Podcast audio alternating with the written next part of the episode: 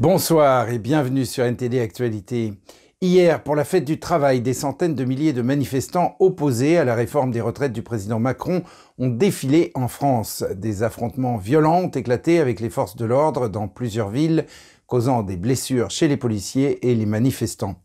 L'exécutif a condamné ces violences, les qualifiant d'inacceptables, alors que certains critiques mettent en cause les décisions du gouvernement dans la montée de la violence. Hier, alors que des centaines de milliers de personnes sont descendues dans les rues pour la fête du travail, en grande partie pour exprimer leur colère contre la réforme des retraites du président Emmanuel Macron. À travers la France, d'impressionnants affrontements ont éclaté entre les forces de l'ordre et certains manifestants.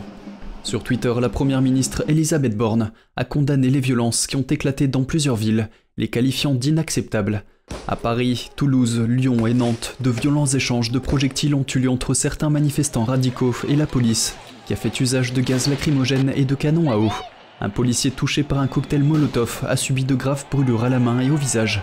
Le chaos a conduit à ce qu'une grenade de désencerclement jetée par un gendarme explose au niveau de la tête de plusieurs de ses collègues. Le ministre de l'Intérieur Gérald Darmanin a déclaré que 406 policiers et gendarmes avaient été blessés en France, mais n'a pas mentionné le nombre de civils blessés. Il a déclaré sur Twitter que même si la grande majorité des manifestants étaient pacifiques, à Paris, Lyon et Nantes en particulier, la police a été confrontée à des individus extrêmement violents, venus avec un seul objectif, tuer des flics et attaquer les biens des autres. Mais selon Alain Bauer, professeur de criminologie interviewé sur CNews, la responsabilité du gouvernement dans la montée des violences serait engagée à deux niveaux. Ce serait d'une part une erreur d'assimiler la tentative d'homicide avec le droit de manifester, et d'autre part quand on intègre qu'une très grande partie de la population soutient la violence comme un élément légitime de la revendication, parce que l'État ne s'est pas bien comporté dans la manière dont il fait passer sa loi, ni d'une manière pédagogique, ni d'une manière législative, il y a là un sujet très important dans la compréhension du fond fonctionnement d'une société démocratique. Et de ce point de vue-là, l'État, le gouvernement a aussi sa part de responsabilité. D'après Darmanin, environ 782 000 personnes ont manifesté dans toute la France, dont 112 000 à uniquement. Le syndicat CGT a déclaré avoir compté 2,3 millions de manifestants dans toute la France, dont 550 000 dans la capitale. La participation était considérablement plus élevée que celle de l'année dernière, mais moins importante que les plus grandes manifestations contre la réforme des retraites de cette année. La police avait reçu l'autorisation de dernière minute d'utiliser des drones comme mesure de sécurité, après que la Cour de Paris a rejeté une pétition d'organisation de défense des droits pour qu'il ne soit pas utilisé. Le jour même, la France faisait l'objet des critiques à l'ONU, qui évaluait la situation des droits de l'homme dans le pays, notamment sur la question des violences policières. Des manifestations du 1er mai, de moindre ampleur et moins conflictuelles, ont eu lieu dans toute l'Europe, notamment en Espagne, où des manifestants brandissant des drapeaux ont rejoint plus de 70 rassemblements sous le slogan Augmenter les salaires, baisser les prix et partager les profits. Et alors que la chaleur intense au Portugal, en France, en Espagne et dans d'autres parties de l'Europe peut ravir les touristes, les températures inhabituelles font craindre une répétition de la saison des feux de forêt de l'année dernière, au cours de laquelle les incendies avaient détruit près de 2 millions d'hectares de terre. Une chaleur inhabituelle pour la saison frappe certaines régions d'Europe, ce qui a surpris ces touristes à Lisbonne. Nous aimons beaucoup cette ville, mais il est très tôt et il fait très chaud. Si les visiteurs profitent du soleil, les températures élevées font craindre que les incendies de forêt ne se déclenchent rapidement, comme ce fut le cas l'année dernière, lorsque plus d'un million d'hectares ont été détruits dans toute l'Europe.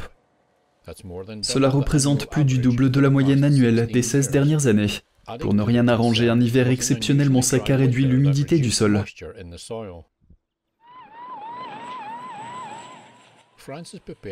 La France prépare ses pompiers et ses avions de transport d'eau un mois plus tôt que d'habitude.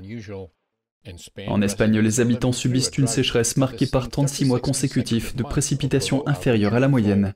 Depuis plus d'une semaine, un camion-citerne fournit de l'eau potable à environ 80 000 personnes dans le sud du pays. Leur source d'eau locale s'est asséchée et le barrage alternatif se révèle impropre aux besoins de la consommation humaine. En Espagne, les réserves sont à 50% de leur capacité et certaines dans les régions du nord-est et du sud à 25%. Les habitants se sentent impuissants et redoutent ce qui se passera l'été prochain.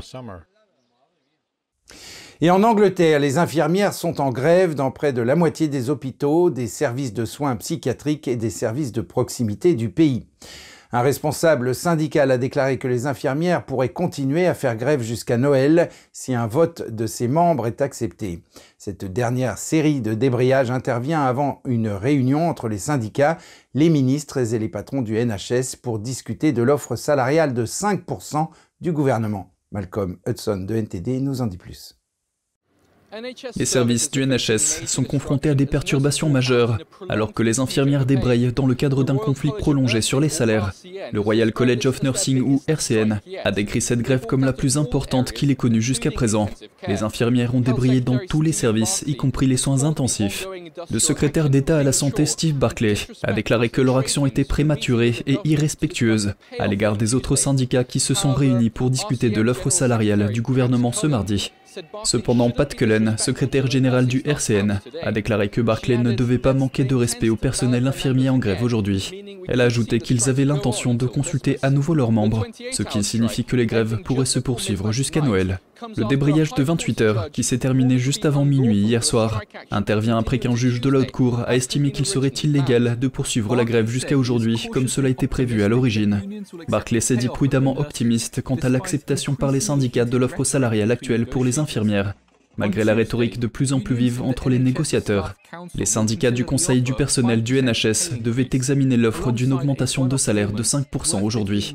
Cette offre s'accompagne d'un paiement unique d'une valeur comprise entre 1800 et 4300 euros. Cullen a déclaré que l'offre n'était pas suffisante et que le RCN poursuivrait la grève.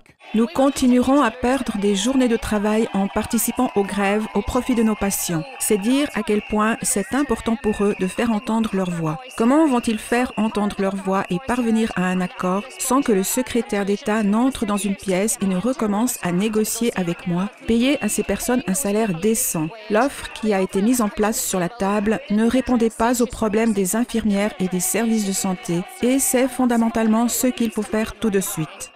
Le leader du Parti travailliste, Sir Keir Starmer, a déclaré que le gouvernement devait accepter la responsabilité des grèves. Je pense qu'il est important de reconnaître les causes sous-jacentes de cette situation, parce que les infirmières et beaucoup d'autres ont vu leur salaire et leur niveau de vie baisser à cause du coût de la vie, et le gouvernement n'a rien eu à leur dire à ce sujet. Je pense donc que la responsabilité incombe au gouvernement et qu'il doit l'accepter et faire quelque chose pour y remédier. La grève du RCN concerne pour la première fois le personnel infirmier des services d'urgence, des soins intensifs et des soins en cancérologie. Des dérogations ont été accordées aux infirmières des services d'urgence de certains hôpitaux. Les infirmières représentent un quart du personnel du NHS et constituent la plus grande partie des effectifs des services de santé. La Confédération du NHS a déclaré que les grèves avaient fait payer un lourd tribut aux services et a exhorté les syndicats à accepter les accords salariaux. Malcolm Hudson, NTD Actualité, Londres. Et l'ancien président américain Donald Trump est arrivé en Écosse lundi matin et a fait une courte visite sur ses terrains de golf. Donald Trump a déclaré que c'était génial d'être à la maison alors qu'il atterrissait avec son fils Eric à l'aéroport d'Aberdeen. Sa mère Mary est née sur l'île de Louis dans les Hébrides extérieures avant d'émigrer aux États-Unis. Après son séjour en Écosse, M. Trump se rendra sur son terrain de golf situé sur la côte ouest de l'Irlande. Nombreux sont ceux qui considèrent Trump comme le candidat républicain pour la prochaine course à la Maison-Blanche. Il a déclaré que sa campagne était au cœur de ses préoccupations, soulignant qu'une victoire de sa part rendrait l'Amérique plus grande que jamais. Le voyage du milliardaire en Écosse intervient alors qu'il est confronté à des problèmes juridiques à New York, sa ville natale, en raison de ses pratiques commerciales. La First Republic Bank a de nouveau fait la une des journaux. Elle est devenue la deuxième plus grande faillite bancaire de l'histoire des États-Unis. Les autorités de régulation ont saisi la banque de prêt en difficulté au cours du week-end et l'ont vendue. C'est la banque JP Morgan Chase qui a remporté l'appel d'offres. Jeremy Sandberg de NTD nous donne des détails sur cette transaction et sur ce qui attend les clients de First Republic. JP Morgan Chase reprendra tous les dépôts et la plupart des actifs de First Republic. La Société fédérale d'assurance des dépôts a déclaré que les régulateurs californiens ont fermé First Republic et nommé JP Morgan Chase en tant qu'administrateur judiciaire. Les 84 succursales de la First Republic Bank réparties dans 8 États ouvriront lundi en tant que succursales de JP Morgan Chase. First Republic est en difficulté depuis l'effondrement de la Silicon Valley Bank et de la Signature Bank au début du mois de mars. Elle a reçu une aide de 27 milliards d'euros de la part des plus grandes banques du pays, mais cela s'est insuffisant. Les investisseurs et les déposants craignaient de plus en plus que la banque ne survive pas, en raison de l'importance de ces dépôts non assurés et de son exposition à des prêts à faible taux d'intérêt. Elle était considérée comme la plus susceptible de faire faillite. La banque a annoncé que le total de ses dépôts avait chuté de 41% au cours du premier trimestre et que les déposants ont retiré plus de 91 milliards d'euros de la banque en avril. Jeremy Sandberg, NTD Actualité. Et en Bulgarie, un coureur d'ultra-marathon s'est enfermé dans une boîte en verre et il a l'intention d'y rester pendant 15 jours. Il n'aura aucune relation avec le monde extérieur. Sa boîte se trouve dans un parc de Sofia, la capitale du pays. Avec cette expérience, je veux montrer aux gens que cela fait deux ans que nous sommes isolés avec le Covid. Et je veux montrer comment cette expérience s'est poursuivie. Gourgiev est un conférencier spécialiste de la motivation et un ambassadeur d'organisations caritatives. Il a couru une trentaine d'ultramarathons dans le monde entier il souhaite profiter de son dernier exploit pour récolter de l'argent pour les jeunes qui luttent contre la dépendance. Il s'agit notamment des drogues, de l'alcool, des médias numériques et des boissons énergisantes. Il a commencé son expérience dimanche. Il ne dispose que d'un lit et d'un tapis roulant. Il ne peut parler au public que 30 minutes par jour. En 2019, Gourgiev a couru environ 1200 km à travers la Bulgarie, la Macédoine du Nord et l'Albanie pour exhorter les gouvernements à construire de meilleures infrastructures pour connecter la population. Et les magasins de guitare de Madrid fabriquent certains des instruments les plus réputés du pays. Au lieu de recourir à des méthodes de production plus rapides et plus modernes, les petites entreprises familiales utilisent des techniques traditionnelles pour perfectionner leurs instruments. Dans cet atelier madrilène, vieux de 108 ans, un duo père-fils fabrique des guitares classiques à la main. Nos clients sont des professionnels. Nous avons des demandes, nous adaptons donc la guitare au toucher de la personne. Pour ce faire, nous choisissons les matériaux, nous mesurons les frappes, la longueur des cordes, une corde est meilleure pour une personne et une autre pour une autre. En d'autres termes, il s'agit d'un travail très personnalisé. Mariano Condé Jr. raconte qu'il travaille officiellement avec son père depuis 14 ans, mais il a toujours été là. Ici, on commence par le balai. Il faut balayer l'atelier. Petit à petit, on vous permet de fabriquer des pièces, des intérieurs, des barres, de faire des collages simples. Et petit à petit, vous voyez comment vous pouvez fabriquer l'instrument tout seul. De même, pour moi, toute ma vie, comme le dit toujours mon père, on n'arrête jamais d'apprendre. Condé Junior affirme qu'ils utilisent les mêmes outils et les mêmes méthodes de collage qu'en 1915. Le bois qu'ils utilisent a été séché pendant 30 à 50 ans pour obtenir le son désiré. Le duo affirme que son activité est axée sur la qualité et non sur la quantité. Il fabrique environ 35 guitares par an, principalement pour des guitaristes de concert professionnels. Les guitares de Mariano facilitent votre travail. Disons que lorsque vous prenez la guitare, elle vous permet d'exprimer ce que vous voulez jouer. Cela n'arrive généralement pas avec n'importe quelle guitare, et c'est là que l'on peut voir le travail caché qui entre dans la fabrication d'une guitare. L'atelier envoie les guitares à des artisans vernisseurs tenus par un autre duo père et fils. Mariano Paredes Senior a commencé à travailler avec son père il y a plus de 30 ans. Pour remplir les ports du bois, il utilise une technique datant de 1800.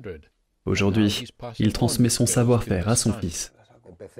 Il faut savoir comment appliquer le vernis. Il faut aussi savoir comment lui donner une belle couleur. Ici, dans cet atelier, nous fabriquons de nombreux types de vernis à la main. Mais l'acoustique est la chose la plus importante. C'est-à-dire qu'on ne badigeonne pas la guitare de vernis. On ne lui donne pas trop d'épaisseur. Nous avons nos propres mélanges. Mais les guitares de Condé ont un prix élevé. Les instruments coûtent entre 3400 et 4000 euros. Ainsi s'achève cette édition. Merci de l'avoir suivi. Vous pouvez suivre tous les programmes de NTD sur Ganjing World, la plateforme 100% propre pour apprendre, partager, s'amuser ou être inspiré. Pour cela, il vous suffit de taper www.ganjing.com/fr-fr ou de cliquer sur le lien qui se trouve sous la vidéo. Quant à nous, on se retrouve demain à 20h pour une nouvelle édition et d'ici là, je vous souhaite à toutes et à tous et au nom de toute l'équipe une excellente soirée sur NTD.